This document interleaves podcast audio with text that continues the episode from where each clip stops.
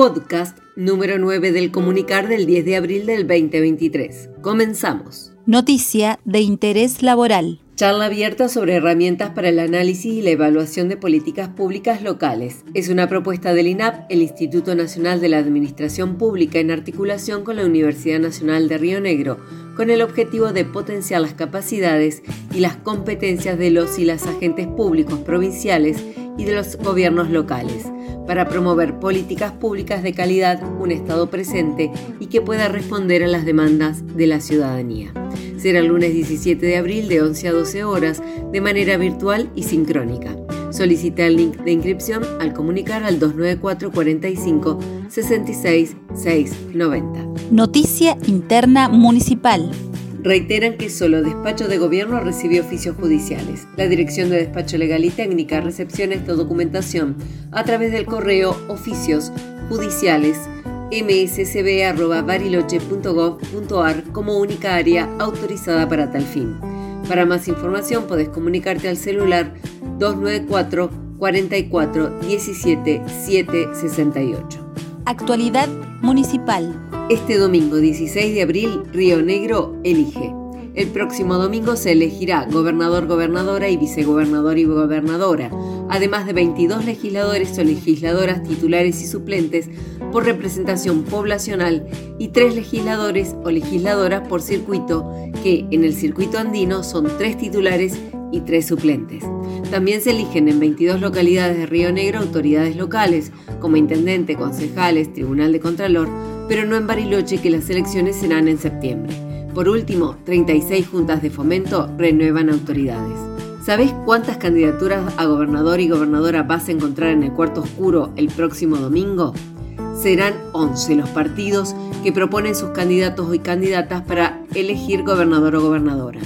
Dos de ellas son colectoras, o sea, mismo candidato a gobernador, distintos candidatos a legisladores. Es importante que te informes para poder votar con conciencia y consciente de tu voto. Infórmate. ¿Recuerdan lo que se puede hacer y no hacer en las horas previas a las elecciones? La Ley Provincial Electoral 2431 establece que se encuentran prohibidos los actos o reuniones públicas con finalidades proselitistas y la publicidad partidaria desde las 32 horas antes del inicio de las elecciones. Las celebraciones familiares durante las elecciones que impliquen una reunión masiva el sábado o el domingo deberán notificarse ante el juzgado de paz ya que rige la veda. Los casinos y locales bailables podrán funcionar hasta las 24 horas del viernes y podrán reabrir a las 21 horas del domingo 16 de abril. También se encuentran prohibidos los espectáculos al aire libre o en recintos cerrados, actividades artísticas y deportivas y reuniones públicas que no se refieran al acto electoral durante las horas de las elecciones. Sí pueden funcionar restaurantes, casas de comidas, confiterías y afines, pero con prohibición de venta de bebidas alcohólicas hasta las 21 horas del domingo de elecciones. Finalmente, la difusión de encuestas está prohibida desde los 10 días antes de las elecciones, los sondeos del día de la elección, comúnmente denominada boca de urna, podrán realizarse en la medida en que no sean un factor de perturbación en la libre circulación de los electores en las proximidades de los establecimientos de votación y solo podrán difundirse una hora después de cerradas las elecciones convocan para ser parte del Observatorio Electoral en las elecciones del domingo 16 de abril. Es una iniciativa de la Universidad Nacional del Comahue.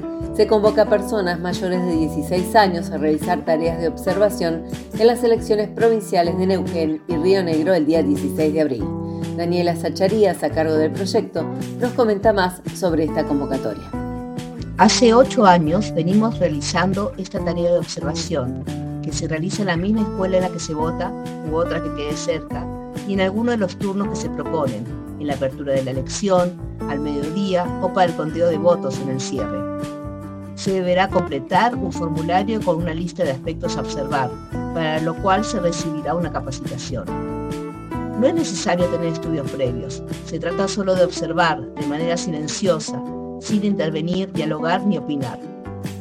El objetivo es generar posteriormente un informe de recomendaciones para mejorar esta práctica fundamental para nuestra vida en democracia.